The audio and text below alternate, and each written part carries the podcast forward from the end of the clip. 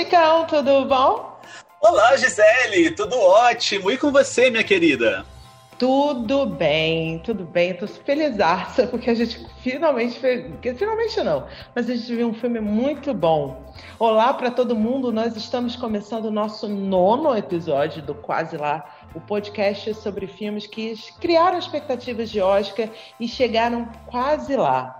O Quase Lá está disponível em todas as plataformas de podcast. Você pode procurar a gente e seguir e também no nosso site, o quaselapod.wordpress.com. O link para todas as plataformas, se você ainda não sabe muito bem o que é isso de podcast. E também pode mandar mensagens para gente, comentar sobre os filmes, mandar sugestões, beijos, convites para festas, dinheiro, é, réveillon, dinheiros, tudo. Pode mandar tudo para gente. A gente aceita. Só, e a gente gosta, inclusive. Com amor, tá, gente? Não mandar ódio, não, que eu sou sensível. Canceriana, né, gente? Mas eu não sou a manteiga derretida desse podcast, não. Eu não sou manteiga derretida da mesa, eu sou um queijo brie, super firminho por fora. gostei. gostei, gostei da comparação. Nunca teria pensado nisso. Chicão, qual é o filme que sobre o qual a gente vai falar, que eu acho que talvez seja um dos concorrentes, representantes da carreira de um dos maiores quase lazistas da história do cinema. Qual é o filme de hoje? Gisele, o filme de hoje é um filme de 1956 chamado O Homem que Sabia Demais, dirigido pelo único, pelo inigualável, pelo singular, pelo onipotente, onipresente Alfred Hitchcock e com roteiro de John Michael Hayes. Lembrando que esta é a quarta e última parceria entre o Hitchcock e o Hayes. O, Hitchcock, o, o Hayes e o Hitchcock trabalharam anteriormente em três grandes clássicos do, uhum. do Hitchcock, que foi Janela Indiscreta, Ladrão de Casaca e O Terceiro Tiro. E já que a Gisele uhum. falou né, que o Alfred Hitchcock é um dos epítomes máximos assim do quase lazismo, nada melhor do que a gente conhecer um pouco melhor sobre esse diretor britânico. Não só uhum. diretor, como produtor também. Ele nasce em 1899 e falece em 1980, antes mesmo deste que vos fala vir ao mundo. E ele é amplamente considerado o mais reverenciado e influente cineasta de todos os tempos, conhecido como o mestre do suspense. Dirigiu nada mais, nada menos do que 53 longas metragens ao longo de seis décadas de carreira. Também tornou-se famoso por diversas entrevistas. Talvez uma das mais famosas é que ele concedeu ao cineasta francês François Truffaut, ele também era muito conhecido pelas pequenas e frequentes aparições que ele fazia em seus filmes e também por ter apresentado um programa chamado Alfred Hitchcock Presents entre 1955 e 1965. O Hitchcock ele entra na indústria cinematográfica em 1919 como designer uhum. de intertítulos. Não faço ideia do que isso seja, Gisele. Você sabe ideia do que, do que, que é isso? Sim, designer de intertítulos era basicamente a pessoa que fazia, escrevia o texto dos filmes mudos. Aqui era o, texto que meio que dava conexão entre uma cena e outra, do que teria sido dito ou do, de uma reação, às vezes assim, ela está com muito medo, ela está muito ansiosa, Olha. sabe? Geralmente precisava ser uma frase quase de propaganda, assim, uhum. que capturava. Se você já viu um algum filme mudo, você Sim. já sabe o que, que é. E isso acabou virando um, uma estética muito recorrente, assim. O pessoal gosta muito de fazer essas brincadeirinhas de, na publicidade com esses uhum. entretítulos. Todo mundo que trabalhava no cinema mudo trabalhava em todo o filme, né? Tinha uma experiência muito grande do filme, sobre o, o, o filme, né? Uhum. Então, é, parece uma besteira. Nossa, ele entrou fazendo o textinho, né? Mas eu, eu imagino assim que ele, ele era o cara que tinha que ver o filme todo e a edição do filme. Ele participava da edição. E isso acho que pode lançar basicamente a base do que viria o Hitchcock depois. Porque em 1927 ele lança o seu primeiro filme de sucesso, The Lodger, A Story of London Fog, que ajudou a conceber o gênero de suspense. Ali por volta de 1939, o, o hit ele já era conhecido internacionalmente e o produtor estadunidense David O. Selznick o convenceu a mudar-se para Hollywood. Ele ficou um pouco meio relutante, mas acabou indo. Deu-se então o quê? Uma série de filmes de sucesso, principalmente com Rebecca, a Mulher Inesquecível, de 1940, indicado a 11 categorias do Oscar, ganhando o prêmio de melhor filme. Uma curiosidade, o filme acabou de ser relançado, ele foi refilmado pela Netflix e já está disponível nas plataformas é. de streaming. Eu ainda não revi, não vi a versão nova, não. então não posso comentar, mas a versão original é muito boa. É, e é, engra... é curioso você ver pelas datas. Rebeca é o primeiro, é o primeiro filme dele em Hollywood e já vai assim como um anúncio, mas também é o primeiro quase lá dele, porque ele não, ele não recebe nada. Não. Rebeca é indicado, tem essas indicações todas, recebe o melhor filme, mas Hitchcock mesmo, que é bom, não levou nada, nada para casa. Sai de mãos abanando. Inclusive, você teve 11 indicações, levou só uma, que foi de melhor filme. E a partir disso, começou-se a conceber o que conhecemos hoje como estilo Hitchcockiano que é o quê? Entre diversas coisas que ele coloca, é o uso do movimento de câmera para simular, para emular o olhar de uma pessoa, transformando os espectadores em voyeurs. E também ele acaba concebendo diversos planos para maximizar a ansiedade e o medo. Quem já assistiu filmes de Alfred Hitchcock sabe muito bem do que a gente está falando. Essa questão do olhar mesmo fica muito presente, principalmente em Janela Indiscreta. É, Além disso, o crítico de cinema Robin, Robin Hood disse que o significado de um filme de Hitchcock está no método, na progressão de plano a plano. Um filme de Hitchcock, segundo esse crítico, é um organismo com o todo manifestando-se em cada detalhe e cada detalhe está ligando ao todo. Até 1960, Hitchcock havia dirigido quatro filmes recorrentemente classificados entre os melhores de todos os tempos, a saber, o já mencionado Janela Indiscreta, de 1954, Um Corpo que Cai, de 1958, Intriga Internacional, de 1959 e Psicose, de 1960. Olha que interessante isso aqui, Gisele. O cara, em uma década, ele simplesmente dirige quatro dos maiores clássicos do cinema mundial. Sim. Sim, é muito interessante porque se você vai, quando você pensa na carreira do, do Hitchcock, ele, os anos 30 são os anos estruturais dele no, no, no, no Reino Unido, né, na Inglaterra. Depois, quando ele vem nos anos 40, ele vem com sucessos retumbantes e ele inicia as parcerias dele, né, especialmente com os produtores. Nos anos 60, ele demonstra um domínio absoluto, e é também quando tem uma virada muito interessante técnica nos filmes. Ele vai fazer a Janela Indiscreta, é, O Corpo que Cai, Intriga Internacional e Psicose, são filmes visualmente muito diferentes. Um Corpo que Cai é muito metódico, Janela Indiscreta, tudo por dentro, né? Tudo dentro da, de, de, um, de um cenário. O, o Intriga Internacional é famoso pelas externas e o Psicose ninguém precisa descrever. É um filme que ninguém viu, que mesmo quem não viu Conhece. sabe exatamente do que se trata visualmente, né? Então ele vai e faz.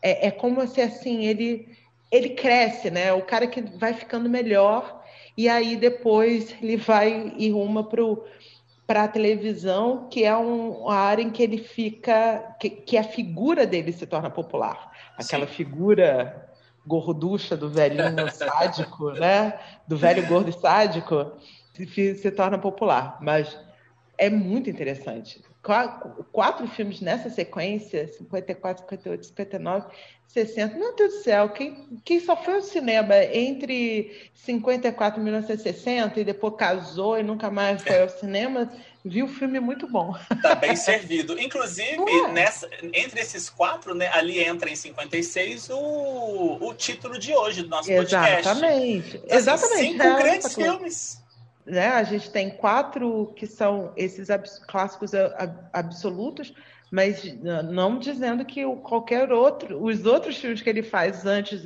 e depois disso não tenham sido bons, assim, com variações, porque ele também não, é de, não era de ferro, não acertava em tudo, mas é, é difícil você, nesse, nesse momento do, do Hitchcock, ele, ele não faz filme ruim. Não. Eu não acho que assim, essa sequência, essa sequência de bons filmes, raríssimos diretores conseguem, viu? Por isso é... que o cara é o, o esse supra-sumo, como você estava falando, né?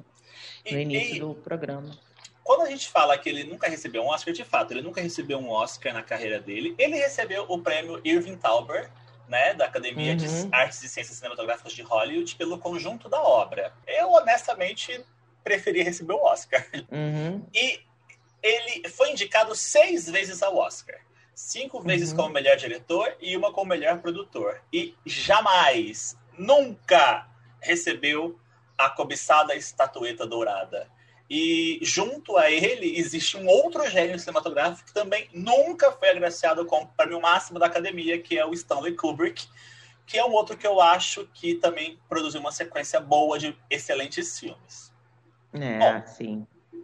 É, entre as seis indicações é, do Hitchcock ao Oscar, nós temos pelo Rebecca, que nós já comentamos, de 1940. Uhum. Quatro anos depois, ele foi indicado por Um Barco e Nove Destinos. Esse eu não assisti, Gisele. Você já assistiu? Eu assisti, é maravilhoso. Preciso vê-lo depois. Uh, uhum. No ano seguinte, ele consegue uma outra indicação por Quando Fala o Coração, de 1945. Gosta desse, uhum. Gisele? Ah, é, mais ou menos. Tá. Depois ele repete em 1954 com Janela Indiscreta e a sua última Sim. indicação vem em 1960 com Psicose. Em 1941 ele foi indicado como produtor do filme Suspeita. Ai, que filme maravilhoso. Bom, né? Suspeita é maravilhoso. É. bom. Eu gosto muito de Lifeboat, eu, né, o barco. Eu acho claustrofóbico num ambiente aberto. É maravilhoso, é maravilhoso.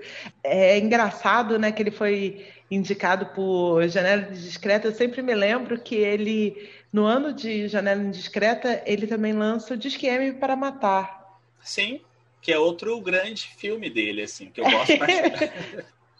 É meio louco, né? Tipo assim, é? indica aí por qualquer coisa, cara. Sabe? Me diga Não, e ele, no, no, mesmo ano ele lança, nossa, duas obras incríveis.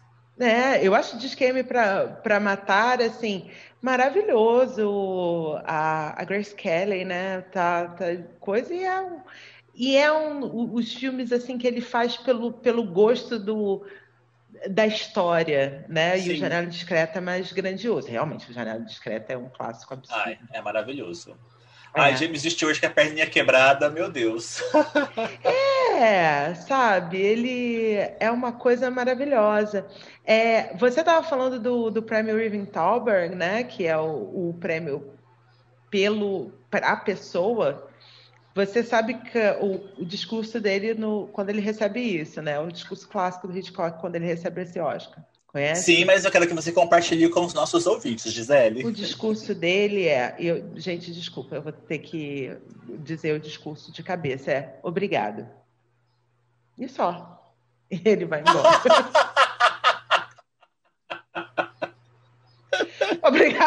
vai embora.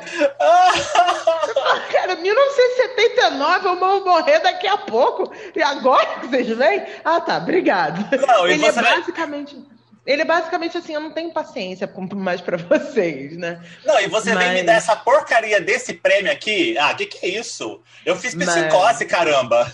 É, ao contrário do que isso parece, assim, ele era muito, muito grato por essas honrarias, assim. Eu estava vendo, eu gosto muito do, do prêmio da, do American Film Institute, tem algumas cenas, alguns destaques, dele. Também foi mais ou menos nessa época, em 79, né, que ele recebe, e tem James Stewart, Cary Grant, uh, Ingrid Bergman uh, apresentando e fazendo pequenos discursos sobre, sobre Hitchcock, e é muito curioso porque ele já estava dominado por essa persona Hitchcock que eu estava falando do que aparece na, na, no, na, época da televisão dele, né, do programa de televisão. Então, a câmera, quando a câmera vai filmar ele, ele sempre aparece sem sorrir. Mas quando a tomada está um pouco mais ampla e está mostrando ele na mesa e tudo mais, você vê um sorrisinho assim meio de, de canto de, de boca, assim, ele baixa, ele baixa a cabeça para rir, para que ninguém veja ele rindo, porque afinal de contas ele é o mestre do suspense. Claro. Ele está sentado do lado da mesa dele, é uma mesa maravilhosa, ele, a esposa o Cary Grant e o James Stewart, sabe? Ele e tem um nome Cary... a zelar na Gisele. Exato, e o Cary Grant, assim, tem uma coisa, quando o James Stewart tá falando, o Cary Grant, ele basicamente, você vê que ele deu, dá um tapa, assim, tipo, na perna do Hitchcock, os dois são britânicos. Então, é, você sabe que, ele, que o Cary Grant sabia que podia fazer isso. Ele dá um tapa na, na perna, assim, sabe? Que, porque tá achando muito engraçado. Eu acho isso, é, quis mencionar isso só para não ficar que o, o, Hitchcock não era uma pessoa absolutamente arrogante. Só que ele sabia como ninguém usar, ter timing, né? O, o valor do timing. E eu acho que ele entendeu que ali o timing dele era fazer esse, essa expressão de descaso. Quem apresenta ele, entrega, é o Robert Wise, que é o diretor de A Novice Rebelde, né? E que era um amigo dele. Sim, que sim. era um amigo dele. E aí, né, um, um colega, tinha muito respeito por ele. E ele faz um discurso lindíssimo, fala pra caramba, todos nós aprendemos muito com Hitchcock, blá blá blá blá blá blá blá blá, blá. Hitchcock lindo, maravilhoso, chamado Alfred Hitchcock o Alfred Hitchcock. Vem, tan, tan, tan, Pega o prêmio. Obrigado. Então, claro, o que, que eu vou falar? Ele já falou. Eu achei essa, eu acho essa cena genial. O filme de hoje, curiosamente, ele é uma refilmagem de um filme homônimo de 1934, dirigido também pelo Albert Hitchcock. Ou seja, ele uhum. fez uma refilmagem do seu próprio filme. Quando ele dá, ele concede aquela entrevista famosa para o François Truffaut, ele fala sobre as duas versões do filme. A declaração dele é muito legal. Ele diz assim, ó: Vamos apenas dizer que a primeira versão é o trabalho de um talentoso amador e a segunda foi feita por um profissional. Gostei disso do que ele falou. É, faz sentido dentro daquilo que a gente estava comentando antes, é, da longevidade da carreira dele, como a carreira dele vai realmente não crescendo. E é, a, como a gente estava falando, essa é a, a, o momento dele. No, é. na, no momento em que ele faz esse filme, é o momento dos das obras-primas dele, né? Dos, dos, filmes que vão entrar né, nesse panteão da, das obras-primas do cinema. Então, é um, um diagnóstico que não é Arrogância não, quer dizer, é um pouco arrogância, mas ele vai direto ao ponto. Ele sabia que agora eu sei o que eu estou fazendo, o que, que eu, eu quero. Eu acho que filme. não é arrogância quando você tem consciência do quão foda você é, Gisele. É, que ele tinha plena consciência do quanto que ele não sabia antes. Sim. E ele sabe agora, e que ele tem domínio e ele tem poder até para fazer, né? Exato. E a gente está falando assim de grandes sucessos de crítica, mas o que o Homem que Sabia Demais também é, acrescenta é um grande sucesso de público. É, falando uhum. um pouquinho da produção, ó, o filme ele teve um orçamento de 1,2 milhão de dólares e ele arrecadou mais de 11 milhões das bilheterias americanas. É muito dinheiro. É, é, é, é muito... Se você pensar 1956, 11 milhões de arrecadação, cara, ele foi um sucesso de público, um grande sucesso. Sim. Sim. E foi produzido pela Paramount Filmes e, e é interessante porque assim, uh, o Hitchcock ele tinha esse contrato, né, com a Paramount e uhum. ele, a primeira vez que ele ele tenciona fazer um remake do Homem que Sabia Demais, um remake produzido nos Estados Unidos, é em 1941 mas ele só retoma a ideia em 1956 para cumprir né, as, as, demandas contratuais que ele tinha com a Paramount. Uhum. O estúdio ele concordou que era um filme que se adaptaria bem àquela nova década, e aí uhum. ele se reúne com o, ele contrata né, o John Michael Hayes. E quando o, o roteirista é contratado, ele é contratado com a condição de que ele não deveria assistir a versão original e nem ler esse roteiro original todos os detalhes do enredo seriam obtidos através de um encontro que ele teria com o Hitchcock. Então, o Hitchcock ia narrar para ele, e a partir da narração do Hitchcock, ele produziria, então, o, o roteiro.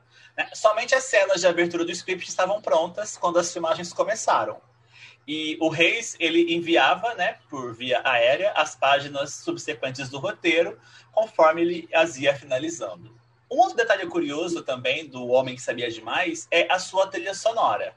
Todo mundo sabe, né, que o Bernard Herrmann é um frequente colaborador do Hitchcock. Quem conhece as trilhas de Um Corpo que Cai, de Psicose, sabe assim uhum. que o uhum. Bernard Herrmann é um dos maiores compositores, um dos mais memoráveis compositores de trilhas sonoras para o cinema. O Hitchcock coloca ele em cena. Aquele, aquele regente que você vê regendo uma orquestra no Albert Hall, naquela cena final, é o Bernard Herrmann. Né? Uhum. Aliás, o Bernard Herrmann ele, desse, ele faz poucas assim, inserções, né? As trilhas sonoras, a trilha que ele compõe para o filme, ela é bastante sutil e ele decide uhum. manter aquela sequência final que é Storm Clouds Cantata, ele mantém, só que o que ele faz? Ele aumenta a, a composição para que ela dure né, os 12 minutos na sequência final uhum. do, do, dentro do na sequência final não, né? Numa das sequências mais memoráveis dentro do Albert Hall. É uma sequência onde você não tem nenhum diálogo. Uhum. São 12 minutos de música e de tomadas de câmera e de exercícios de dominação de cena ali, junto com a câmera, e ela vai culminar naquele grito espetacular da Doris Day. É. Ai, é, é, essa cena é boa, hein? Nossa! Essa cena é... Ela é um, um, dos clássicos da composição Hitchcockiana, né? A composição uhum. da cena. Porque tudo está muito no lugar. Sim. Muito, tá, tá muito no lugar. No filme original, a música não estava nesse lugar. E isso foi uma, meio que uma negociação que o Bernard Herrmann falou assim, tudo bem, mas não tira, você vai botar essa música nova aí, essa música americana, mas não tira a minha música, a música que eu fiz para o filme.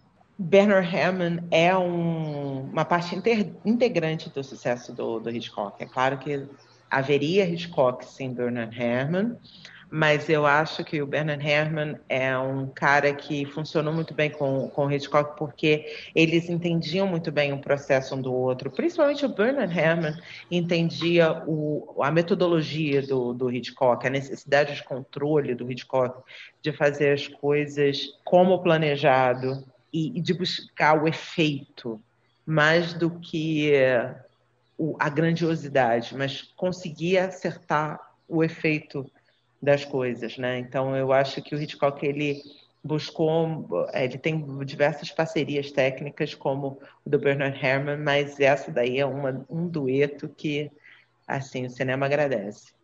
É, o que mais me impressiona nessa cena do Robert Hall é que é, um, é uma cena feita, é um, um filme de 1956, estamos em 2020 e até hoje eu acho difícil você criar uma cena que mantém a tensão constante e crescente do espectador por tanto tempo sem, sem diálogo. Eu não consigo imaginar atualmente. Eu, eu, tentei lembrar aqui de alguma outra cena em que isso ocorre.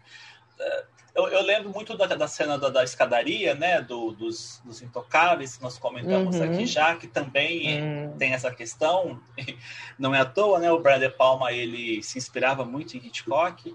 Uhum. Mas, é, nossa, aquela cena é uma aula, é um primor em tudo, em tomada de câmera, edição, tudo, é. tudo, tudo. Exato. Eu acho que para mim, assim, com, com impacto só é, realmente assim tomadas de ação e de guerra.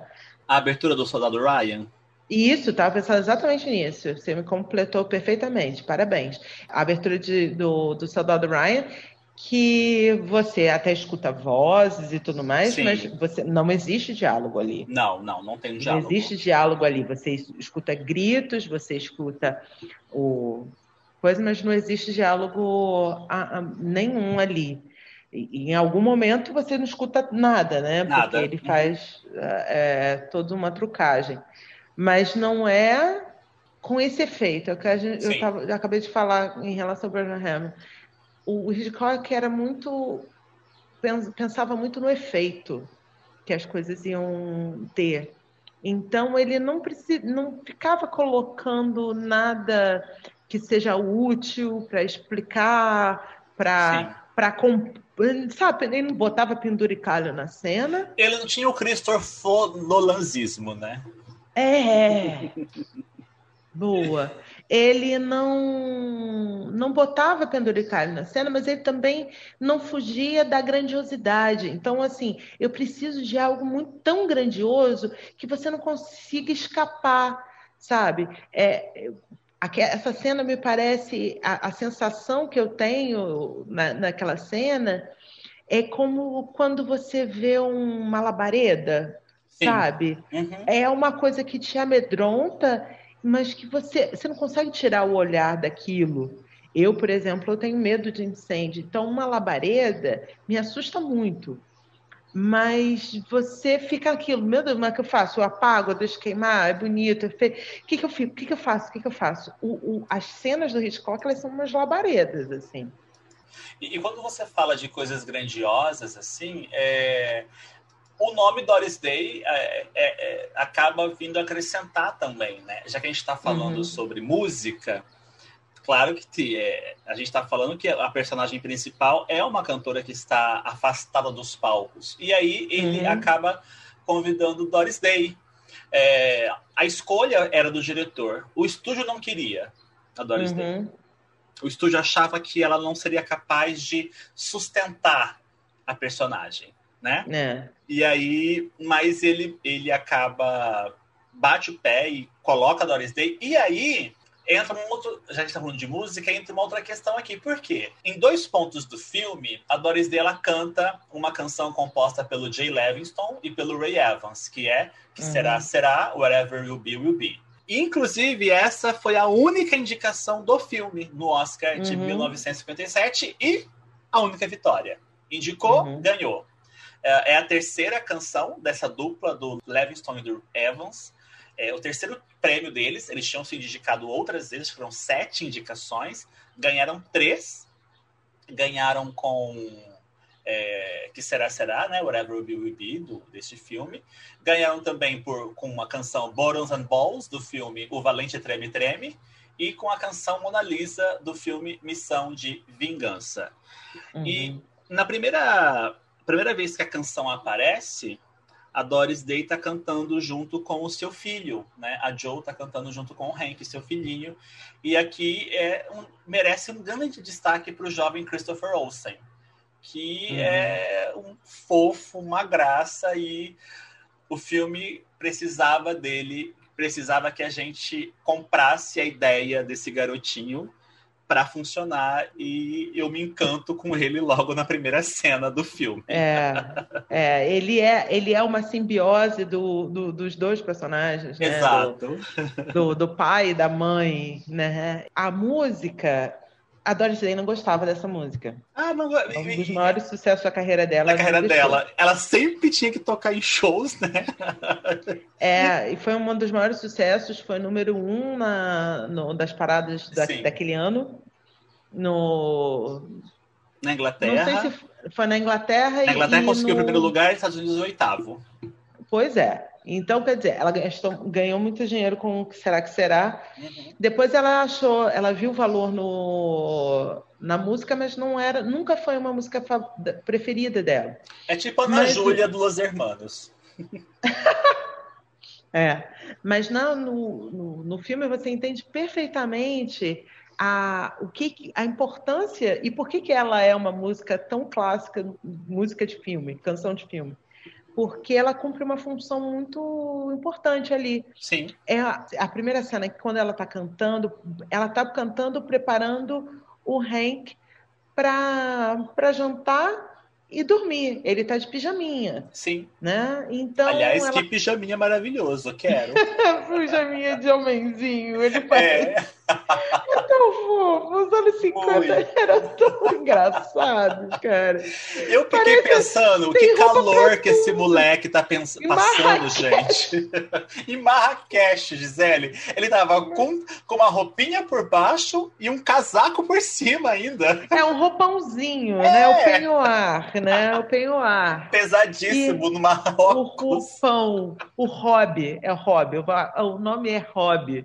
E ele tá com um hobby sobre o pijaminha de chinelinhos. Ai, e eu acho isso tão engraçado. E aí eles valseiam. Então, ela, que será, será, é uma, uma valsa, né? Sim. Então, eles valseiam. Então, isso é muito importante para você entender a mecânica as motivações, que é um outro dado do Hitchcock, que o Hitchcock mete o dedo nos roteiros, que é o, as personagens dele, elas têm motivações.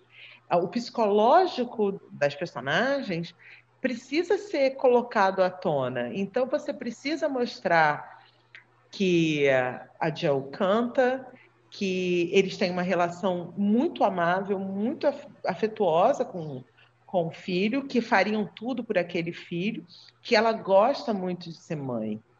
Tem uma outra cena que eu acho que é assim, passa batido, mas é que é muito importante, que é no na, na, ida ao mercado lá de Marrakech, em que ela pergunta quando é que a gente vai voltar a ser, quando é que a gente vai ter outro filho. Sim.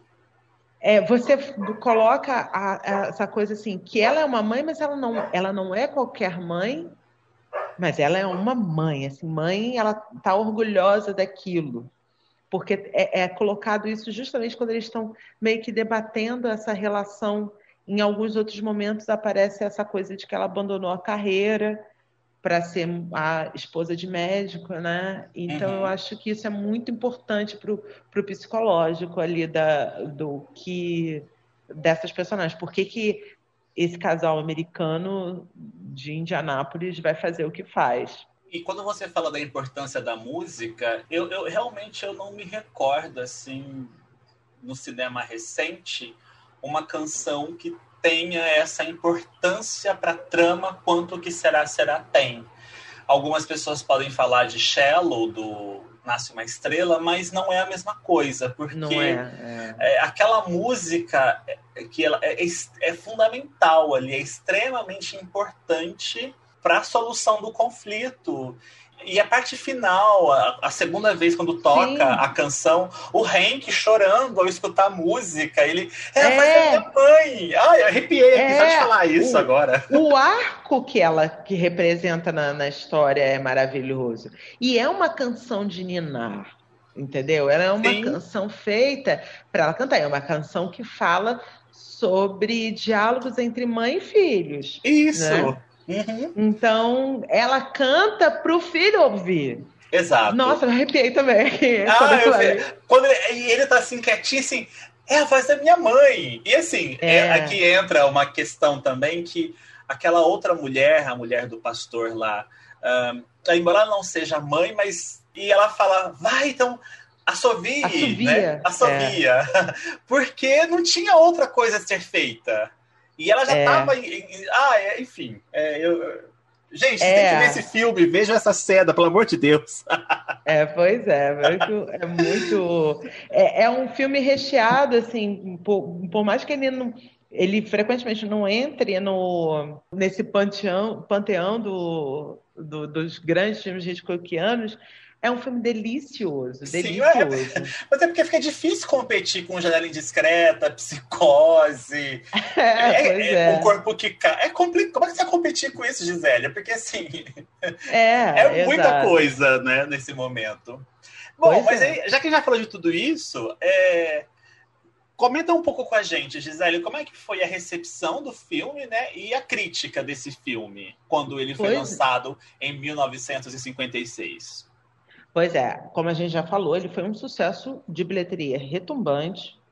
É, eu acho que o Hitchcock teve pouquíssimos fracassos, se é que teve. É, mas em termos de bilheteria, né? Foi uma e num momento em que uh, o, o, cinema ele está sendo no, ele estava disputando com filmes muito grandiosos.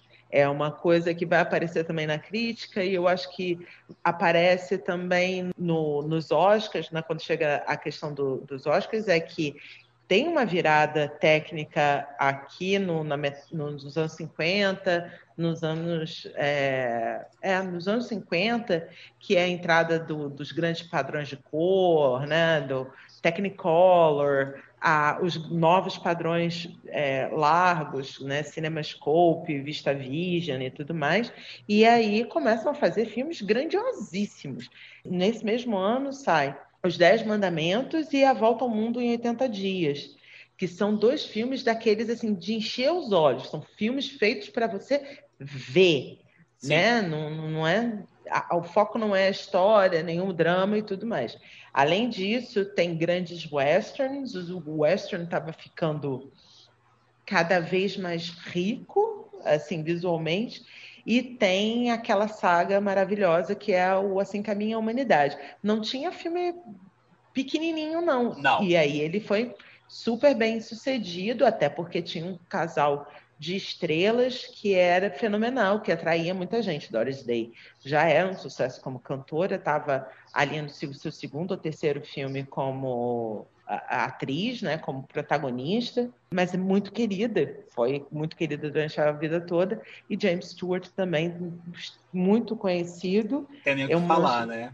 É, o Tom Hanks daquela época, assim, porque ele Inclusive. Era muito a... querido. Sim, inclusive no making off que tem no, no, no DVD que eu assisti, a, a, filha do Hitchcock, a Patrícia, ela uhum. fala assim que o, o Hitchcock gostava de, de, do James Stewart, porque o James Stewart era um sujeito comum, né? Ele não era Sim. um galã, galã, assim, num, no estilo Rock Hudson, já que a gente está falando de Assim Caminha assim, a Humanidade, ou James Dean não, ele era um sujeito comum, né? Sim. Não era uma pessoa bonitona, mas por quê? O Hitchcock queria que o espectador comum que fosse ao cinema e visse aquele cara comum pudesse se identificar. Tipo, olha, podia ser eu naquilo ali. É o cara comum na situação incomum. Exato. Né? E eles tinham uma grande parceria. Eram amigos mesmo, né? A Patrícia Isso. fala que eles eram amigos. Sim, sim, eles eram, eles eram grandes, grandes amigos. É bem impressionante como Hitchcock faz amigos, até considerando que ele não, não parecia ser uma pessoa fácil e todas as histórias apontam nesse, nesse sentido. A crítica também recebeu muito, muito bem o filme. É, foi uma crítica majoritariamente positiva, mas não foi também uma crítica entusiasmada porque ele já está é bem conhecido, tem já 20 anos de carreira, então as pessoas já conhecem um pouquinho, já sabem o que esperar do, de um filme do Hitchcock. Então, ele, as críticas elas comparam muito o Hitchcock com o próprio Hitchcock e com o Homem que Sabia Demais, a primeira versão. Algumas pessoas comentam muito a técnica também. Eles chamam, por exemplo, uma crítica que eu li, fala que o padrão que ele usou, que é o Vista Vision, era do tamanho de um mamute, ou seja, é, as pessoas reclamavam que elas tinham tela demais para ver, né? É, a gente agora com, que está acostumado com 3D, com IMAX e tudo mais, a gente não, não lembra que num determinado momento o cinema ele era uma coisa um pouquinho mais quadradinha, um retângulo mais simples. E depois com o CinemaScope, Vista Vision, ele fica aqueles grandes padrões wide e teve crítico que falou, olha só, isso daí cansa pra caramba e prejudica as tomadas, o estilo do Hitchcock. Algumas pessoas ainda comentando esse, uhum. essa coisa do estilo, diziam que já estavam ficando meio cansativos os maneirismos dele, já estavam começando a adivinhar o que, que ele ia fazer. E teve gente que reclamou do, do tempo também. Ele tem um, quase duas horas, né, o filme, e eles falaram que isso era um absurdo. E eu, pessoalmente, fiquei pensando assim: ah, mas você está reclamando disso no ano que fez Dez Mandamentos? Ah, vai te catar. Entendeu? A te catar, entendeu? Ai, meu Deus. É, é até bizarro, né? Você precisa ficar uma semana no, vendo o filme, pô. Mas... Mas, é, mas é igual o você é, é igual o assim que a minha humanidade também. Mas era esse momento técnico em que você podia fazer tanta coisa que os diretores eles vão, eles vão buscar as tomadas, eles vão mostrar. É, eu não imagino que dez anos antes o Hitchcock tivesse conseguido fazer aquelas tomadas que ele faz do, do Albert Hall. Ele não consegue, não ah, conseguiria. Não. Entendeu? Uhum. Não daquele jeito. É, e, obviamente, o George Stevens não conseguiria fazer assim com a minha humanidade naquele é, né, filmar uhum. o, o, o, oeste americano, né, o meio oeste americano daquela maneira dez anos antes. Então é, é, muito interessante ver essa crítica, mas é uma crítica que vai muito em cima do. É, aí vem Hitchcock com mais um filme do Hitchcock que a Ai, gente conhece. Com, com coisa que isso é muito ruim, né, Gisele? É, eu, você sabe que eu estava pensando nisso? Tem um diretor que está recebendo esse mesmo tipo de crítica ultimamente. Qual? O Spielberg. Ah, sim. Não é? É. Porque assim. Aí é tipo, mais, mais um do Spielberg. Ué, qual o problema, né? É, fala assim: ah, esse é um filme menor do Spielberg, é Munique. é. Sabe? É Munique sabe? Ah, o Spielberg não coisa. Falta isso, falta aquilo, porque o, o nível de expectativa que o Spielberg ah, estabeleceu na carreira dele ao longo de anos, fazendo grandes sucessos de bilheteria e depois filmes muito grandiosos, faz com que, quando ele faz um filme como Monique, é, ele seja comparado com ele mesmo né? Sim. Eu falo assim, nossa, eu não me emocionei com Monique como eu, eu me emocionei com a lista de Schindler. Aí fala, claro, né? Porque não dá para é? enfiar o Holocausto em qualquer coisa, né? Eu acho que, que seria uma coisa desse tipo. Mas é, é, é interessante, né? O, como que diretores muito longevos, muito constantes, ele, eu acho que todos eles devem passar por isso, né? Eu acho que o Scorsese passou por isso, mas eu acho o Spielberg eu vejo ainda muita gente, até porque o Spielberg, como o Hitchcock, ele tem uma marca técnica muito grande. E, e quando você fala, é engraçado, porque a gente estava falando exatamente sobre esses grandes filmes, né?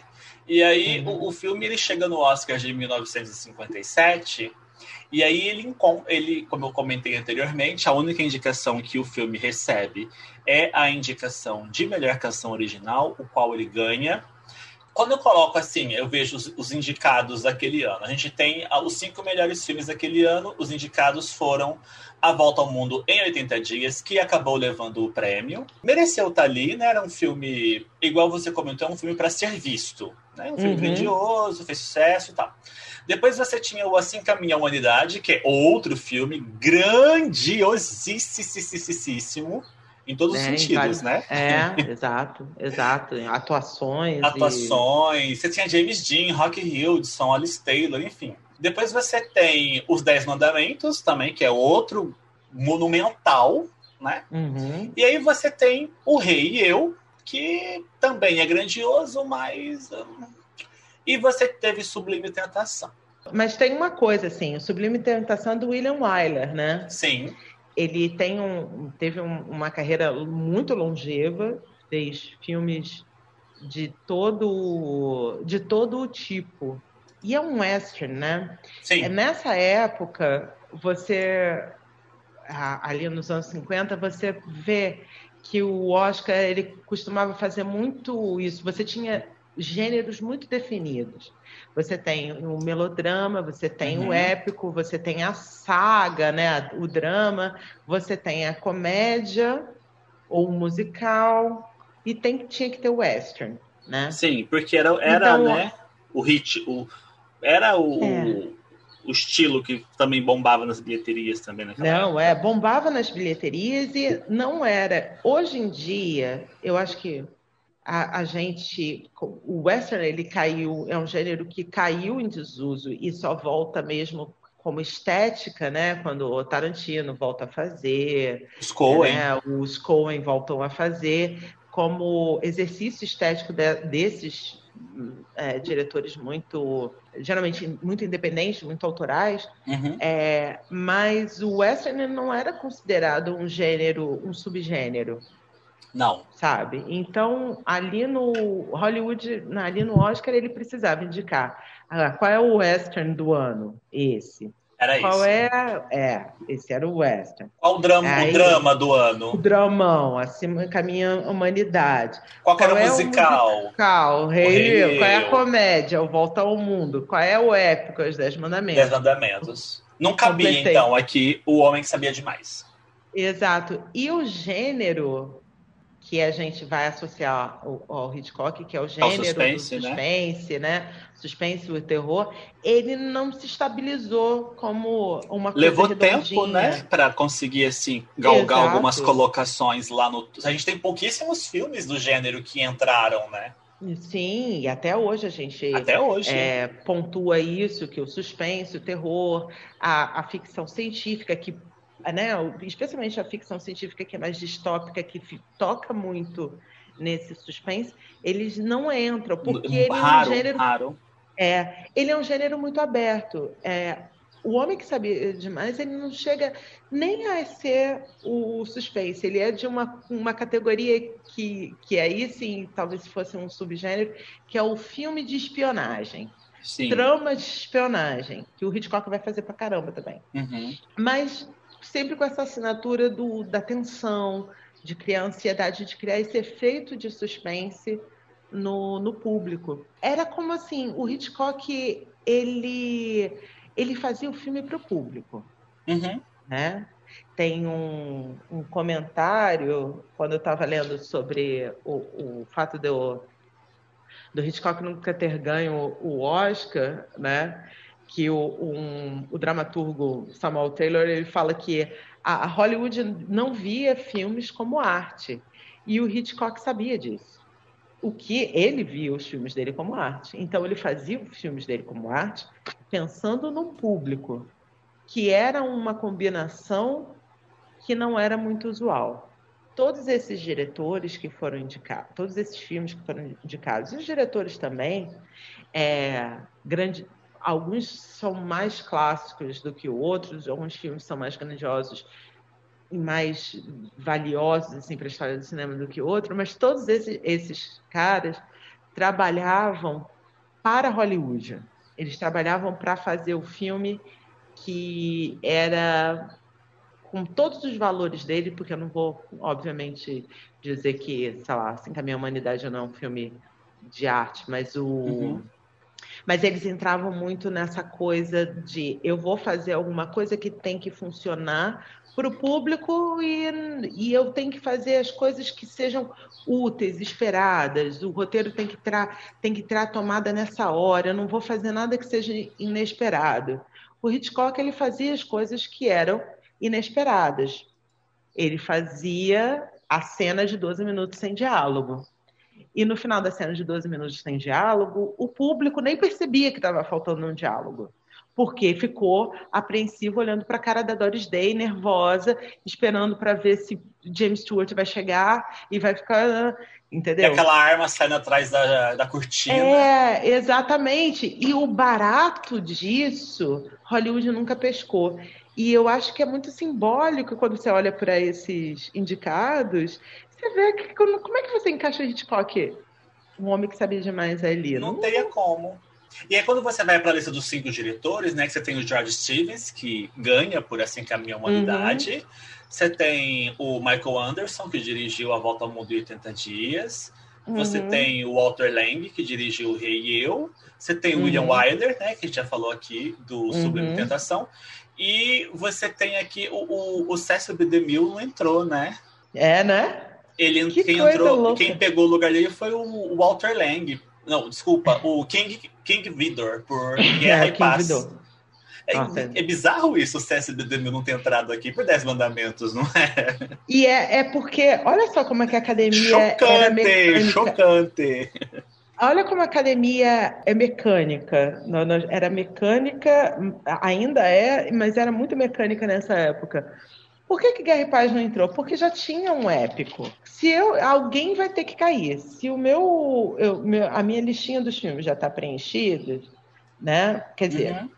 assim que a minha humanidade era o drama, o épico era justamente o, os Dez Mandamentos. Dez Mandamentos. E aí, se o meu épico já caiu e eu tinha dois épicos, então agora eu vou indicar para diretor o, o diretor do outro épico. E aí eu não vou indicar o César DeMille por um dos filmes se não que ele é mais lembrado, mas um dos filmes pelo qual ele é mais lembrado. É, e aí, realmente, talvez, o, o, como a gente já comentou, é, aqui se encaixa a mesma coisa, o Hitchcock não teria lugar aqui. Eu também achei que o ator entraria o James Stewart. Aí você tem aqui o Will Brunner, que ganhou por O Rei e Eu. Não entendi essa vitória, porque você tinha aqui James Dean Rock Hudson, por Assim que a Minha Humanidade. A não ser que aqui tenha dividido os votos, né? É possível. Mas eu acho que é por uma, foi uma questão bem política. Também você acha que foi. Ah, já que a gente, já que a gente indicou o Rei e Eu como melhor filme, vamos dar um prêmio aqui para ele? Será? Talvez? É, é seria. Não né? seria. Não, não, a academia já fez Se bem que eu, vezes, se, né? assim, pelo, pelo Rei e Eu, quem é que ganha atriz é a Ingrid Bergman, né? Isso, por Anastácia. É, claro, é, claro, sim, claro. Se você tem Ingrid Bergman, você dá um prêmio para Ingrid Bergman. E não podia dar para Deborah Kerr, porque já tinha Ingrid Bergman. Eu acho que foi essa. E você tinha Catherine e também por uma também, questão né? e por e por uma questão política também. Eu acho que a grande atuação James Dean está maravilhoso, Rock Hudson está surpreendente em Assim que a Minha Humanidade. Ele não era um grande ator. Né? Eu acho o máximo o adjetivo que você utiliza para dizer que a pessoa não é boa. ele está surpreendente, porque ele não Marissa Tomei tipo. estava surpreendente em meu primo Vini. Dina Davis estava surpreendente em um turista acidental. é, pois é, não. Mas aqui é uma, uma assim, o James Dean, ele é muito indicado é, é, aqui porque ele morreu, né? Exato, indicação póstuma aqui, né? Indicação póstuma. Se tivesse vivo, levava? Acho que não. Você acha que não? Eu acho que não. Eu acho que o, o grande, a grande atuação aí é do, é do Kirk Douglas plus for Life. Entre é os cinco a, é, a, é a melhor atuação aqui. É, exato.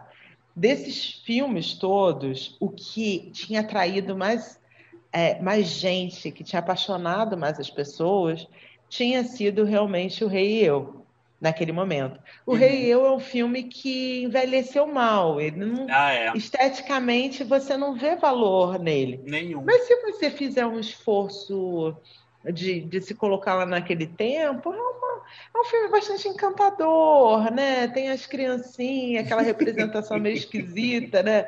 E o Briner russo interpretando uma pessoa é, oriental, ninguém liga, ninguém se importa. O Will Briner era o, o cara exótico que eles usavam para tudo.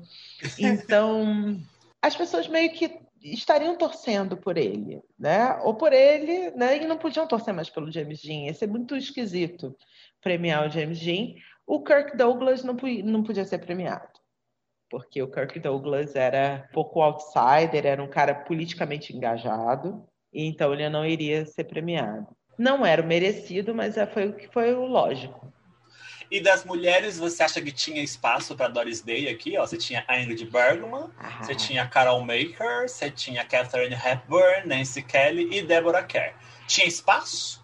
É, eu não. Dessas. É, eu acho que eu, eu não consigo opinar sobre, sobre Nancy Kelly e The Bad Seed. É, eu acho que a Doris Day podia, podia entrar aí como um reconhecimento como reconhecimento. Uhum. Porque ela é realmente, assim, ela não é a loura do Hitchcock. Não é. Né? Então, uhum. ela é meio esquisita, né? Em termos de, de quando você pensa assim no, no, no, nas, nas atrizes com quem o Hitchcock trabalhou, ela é um pouco a, a carta fora do baralho. Uhum. Mas ela desempenha muito bem esse papel. papel. da mãezona que a gente faz, que a gente fala porque ela, ela não é, ela é uma grande mãe, mas ela não é uma mãe comum, né? Não. É, é, ela é muito ágil, muito esperta, demonstra uma capacidade. É, enfim, ela merecia sim. Bom, a gente está falando muito sobre o filme, mas faz um resuminho da, do, do enredo pra gente, Gisele. Dá uma resumida pra gente, para nossos ouvintes entenderem do que estamos falando. Então, O Homem que Sabia Demais. O Homem que Sabia Demais conta a história de um casal uh, vividos por James Stewart e Doris Day e o seu filhinho Hank, que estão numa viagem pelo Marrocos. E entre uh, no ônibus entre Casablanca e Marrakech, conhecem um francês muito perguntador que faz com, começa a conversar com eles e faz amizade com eles. Nesse momento, eles combinam de se encontrar no, no hotel onde o casal está hospedado. Eles se envolvem com esse cara e também com um outro casal que está hospedado no mesmo hotel, que é um casal britânico que parece muito comum e que parece suspeito. Na verdade, a única pessoa que suspeita disso é a Doris Day, porque o James Stewart é um completo ingênuo. Num passeio depois, mais tarde no filme, com, pelo mercado de Marrakech, o, esse casal presencia, o, casal, o James Stewart, presencia o assassinato justamente de quem? Daquele francês que eles conheceram no ônibus, que dessa vez está meio que fantasiado de árabe. E antes de morrer, que avista o James Stewart, antes de morrer, se aproxima dele e diz uma coisa ao seu ouvido. Eles são levados para a delegacia depois desse evento para prestar o depoimento deles. O James Stewart anota o que ele acabou de ouvir, diz para Doris Day. Depois eu te conto que, ele, o que ele falou. Eles estão na delegacia. O Hank é levado de volta para o hotel com esse novo, esse casal britânico que fez amizade com eles. Quando eles estão na delegacia, o James Stewart é chamado ao telefone e aí avisam que o garoto foi sequestrado e que é para ele não falar nada com ninguém do que o francês falou para ele. E aí começa a trama, que é desse casal absolutamente comum de tentar impedir um achar o filho deles, principalmente, salvar o filho deles e impedir um atentado contra um diplomata em pleno, num concerto em pleno Albert Hall em Londres. Então, o homem que sabia demais é o James Stewart e esses dois vão fazer correr Londres inteira é, em poucos dias tentando achar o filho e resolver o assassinato, o, o atentado, o plot do atentado. E dentre tantas cenas, né? A gente já falou, a gente falou muito aqui de, de algumas cenas e tudo mais. É, o filme ele também tem uma outra cena que para mim ela é também angustiante, que é a cena do campanário, que até é. esses dias eu não sabia o que era um campanário. e Gisele me contemplou com vossa abundante sabedoria e me explicou o que é um campanário. É boa a cena, Gisele? Nossa, essa cena é o. A gente comentando essa semana, né? A cena é maravilhosa, porque eu fico imaginando as senhorinhas no cinema com James Stewart dependurado, porque ele está preso numa capela, né? E ele sabe que os bandidos estão indo para cometer o atentado e que estão com o filho dele. E ele precisa sair de lá. E ele sai pelo, subindo pela corda do sino. O campanário, gente, se vocês não sabem, é a torre da igreja onde tem o sino chamado de campana, né? O sino, campana é o outro nome para sina. Então ele vai subindo e isso faz, obviamente, o sino badalar. E todas as, a, as pessoas que saíram há pouco tempo da missa, né, do, do, do, do, culto né, que teve ali antes, eles, as pessoas ficam olhando o que está acontecendo, o, o, sino da igreja está badalando, E é uma cena muito complicada, porque quando você vê o James Stewart subindo por, né, por dentro do, da igreja, e depois é uma tomada aérea, James Stewart pendurado no sino, saindo por cima do, da torre e pendurado no, no telhado né, da igreja. Isso, exato. E eu acho. Eu, e, e a cena é feita assim do alto para você ver que ele está se arriscando. Uhum. E sempre lembrando que esse é um cara que não é um espião, é um médico indo atrás do filho, né? Um cara bem sucedido, mas completamente que no início do filme é estabelecido que ele é um cara ingênuo, ele conta tudo da vida dele pro francês no, no ônibus. Depois Doris Day falou assim: vem cá, a Doris fica chocada. Exato. Ah, é maravilhoso. Esse cara. Olha, meu amigo tudo da nossa vida. Eu não sei nem o nome dele. Eu acho e, que e é, é muito legal. Ela fica, ela fica insistindo em arrancar coisas dele. Ela percebeu que ele estava escondendo coisas, né? Sim. E ela fica diversas perguntas e ele se recusa, se recusa.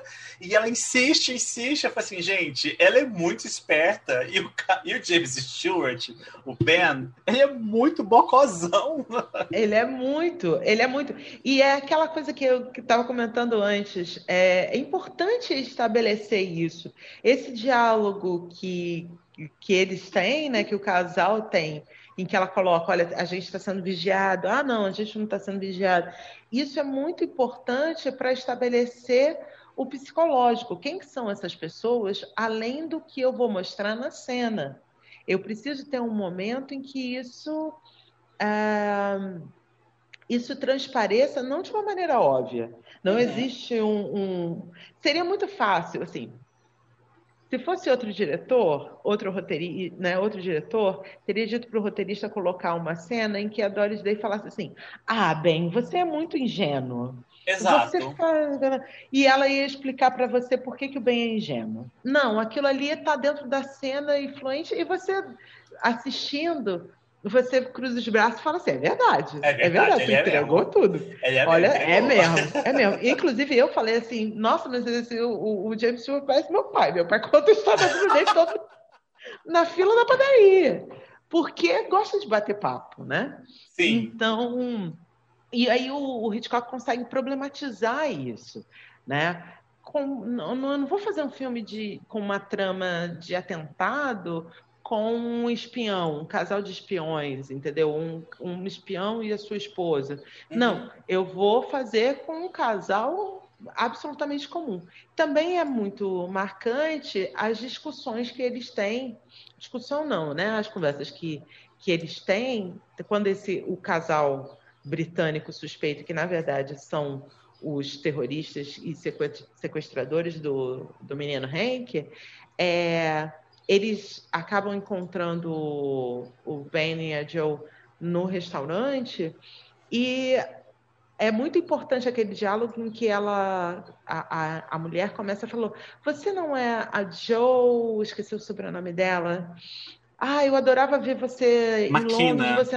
É, Joe McKenna, é. Joe McKenna, que é que uh, cantava é, eu ia ver os seus shows e tudo mais, porque aí você entende que a Joe ela não é uma mulher do interior do, dos Estados Unidos, né? Uhum. Indianópolis ela é um, até uma capital, mas ela é no meio oeste. Ela não veio dali. Ela é uma mulher com uma, uma vida um conhecimento de mundo diferente do marido. Sim. Então isso capacita, tanto que é ela que mata a charada de onde o filho está tá preso. E é muito interessante que assim, a maneira como o roteiro joga essas informações, como você comentou, não é de uma forma didática, tipo, olha, eu sou uma cantora assim. Não, tudo é colocado de uma forma tão orgânica como a vida, é. né? Eu estava lendo alguns trechos da, do, do livro, né, das entrevistas do, do Truffaut com Hitchcock, e uh, tem falando no capítulo sobre esse sobre esse filme, o Truffaut chama atenção como o filme, as tomadas do Hitchcock, elas não têm, elas não são utilitaristas, né? Ela não coloca nada que tem uma função explícita. Uhum. A função é cumprida mas é a, a, né, a função que eu digo. eu sei agora uma coisa sobre esse casal, né? Mas, é, como você está falando, coloca a coisa de maneira orgânica, não dessa maneira utilitarista, essa coisa assim. Agora vamos apresentar a personagem da Doris Day. Agora vamos apresentar a personagem do James Stewart. Sabe? É, ele uhum. fala, e o, o Hitchcock diz: Eu odeio utilitarismo. Para mim, é a única coisa. Eu faço os meus filmes olhando, pensando no público, no que o público precisa sentir, ter o efeito uhum. da, da, coisa. Então, eu não vou gastar o, o meu público, é, fazer ele perder tempo. Claro. Com essas informações. Pra... Aí, então, eu ponho duas ou três cenas que tem ação. Não, o tempo todo está tendo ação. Eu estou vendo num primeiro momento, a interação daquele casal, que eu tô achando estranho. Uma hora eu acho que eles vão discutir, aí eles baixam a bola. Você vê que tem uma coisa, como você disse, orgânica, né? Sim, sim. E, e, eu acho que ah, uma coisa que eu até comentei com você é que eu fico muito surpreso com um filme feito em 1956 ainda renda tanto, né? Ele não envelheceu. Você assiste ao filme, é, eu já tinha assistido uma vez, reassisti essa semana. E, e, ainda assim consigo manter a atenção, consegue manter atenção e a atenção, porque é raro um filme que eu, que eu assista mais de uma vez e que continua assim, principalmente um filme tão antigo. Então, eu acho que o, o Homem que Sabia Demais, apesar de não estar ali entre os grandes, os memoráveis ali do Hitchcock, em momento algum ele perde para um desses, porque é um filme fantástico, incrível, é. que merece muito ser visto e descoberto, para quem ainda não descobriu se uma pessoa que nunca viu um filme do Hitchcock, ou viu poucos, vê o homem que, o, o homem que sabia demais, vê que é, é uma maneira assim palatável de você descobrir Hitchcock numa trama que é muito muito fluente.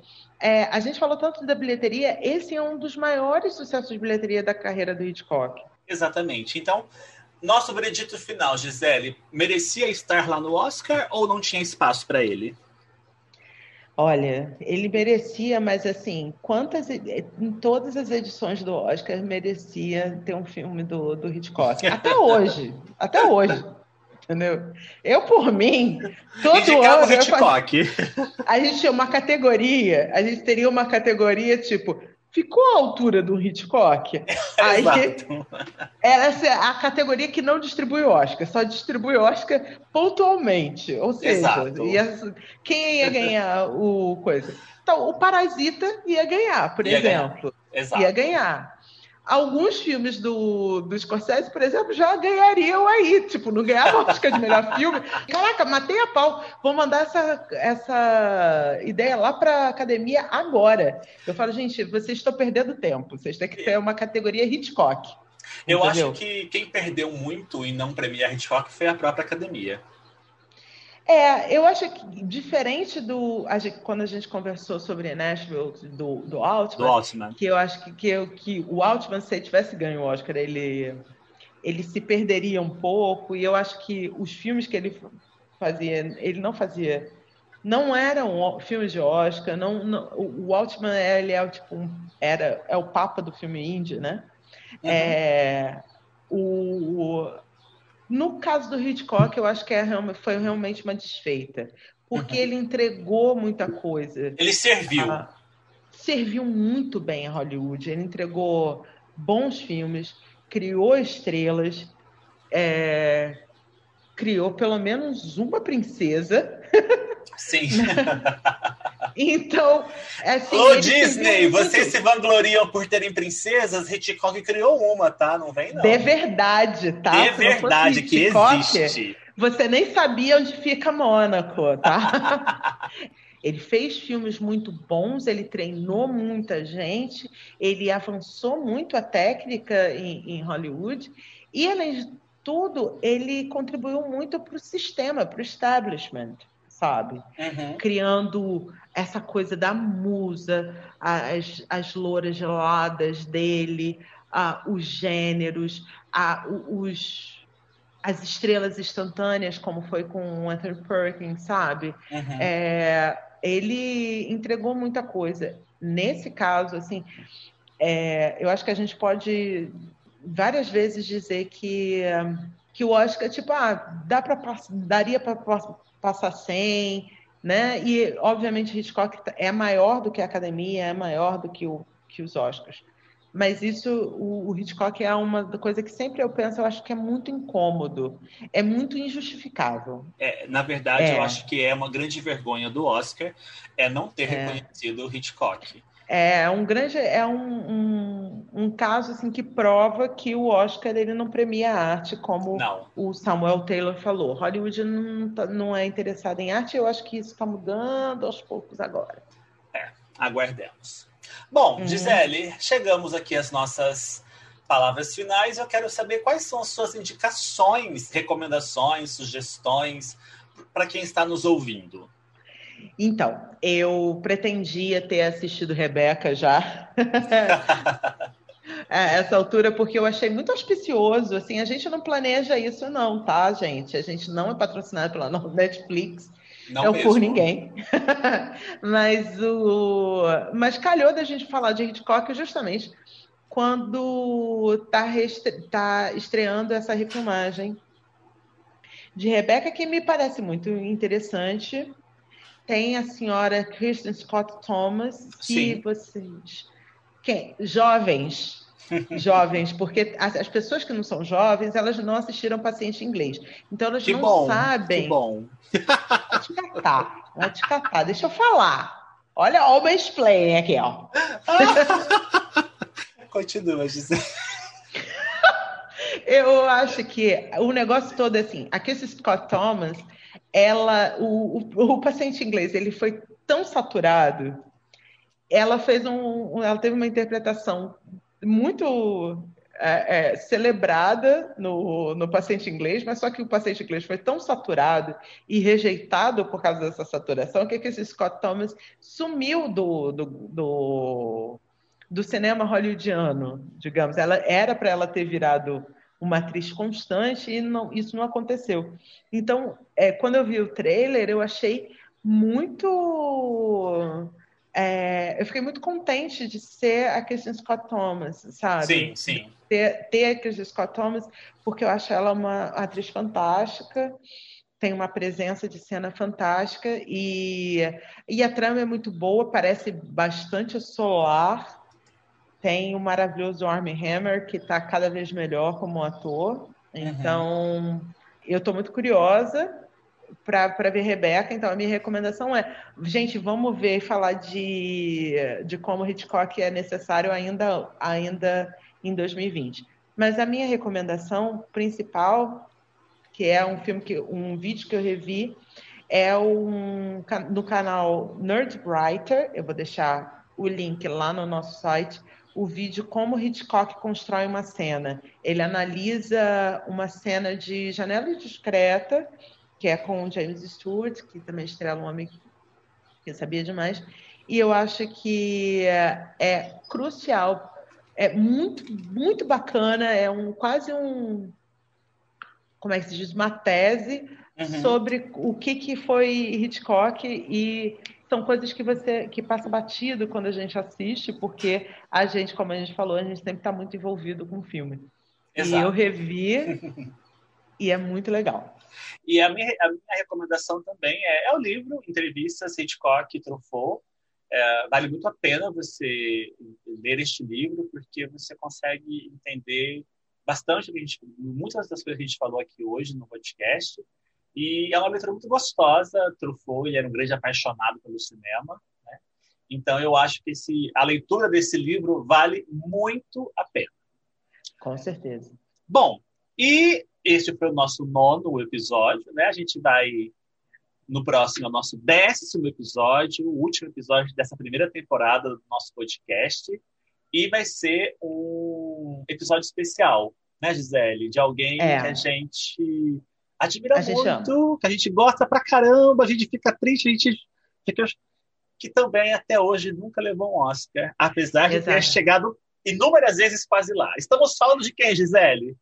Estamos falando de Glenn Close, a sua amante psicopata preferida, a sua cortesã do, da corte francesa predileta, a Cruella de Vil. Ela é a nossa estrela Exatamente. do nosso episódio especial do podcast Quase Lá. Glenn Close. A gente vai falar sobre Glenn Close, é o décimo episódio, não percam. Mandem dicas pra gente, você que está escutando esse episódio, mandem comentários sobre a Glenn Close, filmes que vocês assistiram, coisas que vocês gostam. Se vocês gostam da Glenn Close, até se vocês não gostam, pode mandar, eu não xingo ninguém. Existe não. alguém que não gosta de Glenn Close? Não, sei lá, cara, mas a gente tem que falar, né? Vamos falar de Glenn Close no próximo, então. Vai ser maravilhoso. Com certeza. Gisele, muito obrigado por mais essa edição do podcast. Muito obrigado Obrigada. você por ter nos ouvido. Um grande beijo.